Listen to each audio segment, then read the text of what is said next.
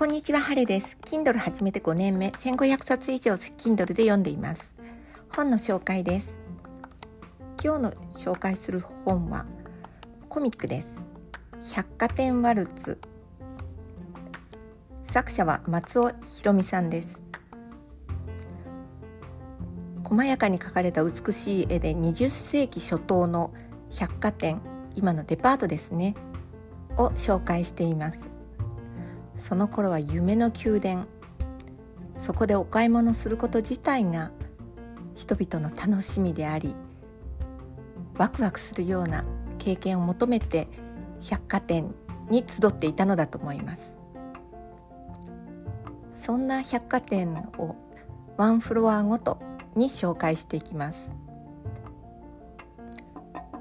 これは2014年に大丸心斎橋店が改修された時古い建物を思い出して松尾さんが書かれたそうです。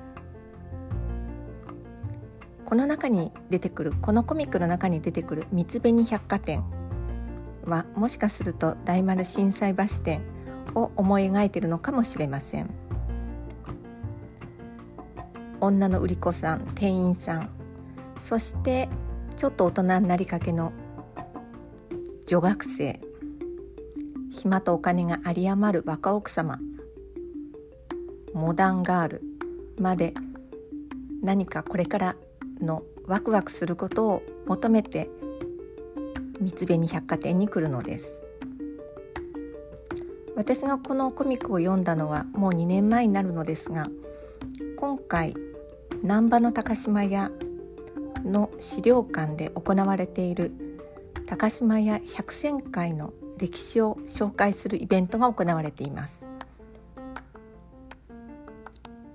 それを見るとデパート百貨店が流行を作り出していた時代が確かにあったと思いこの美しいイラスト絵が詰まった本を紹介してみようと思いました。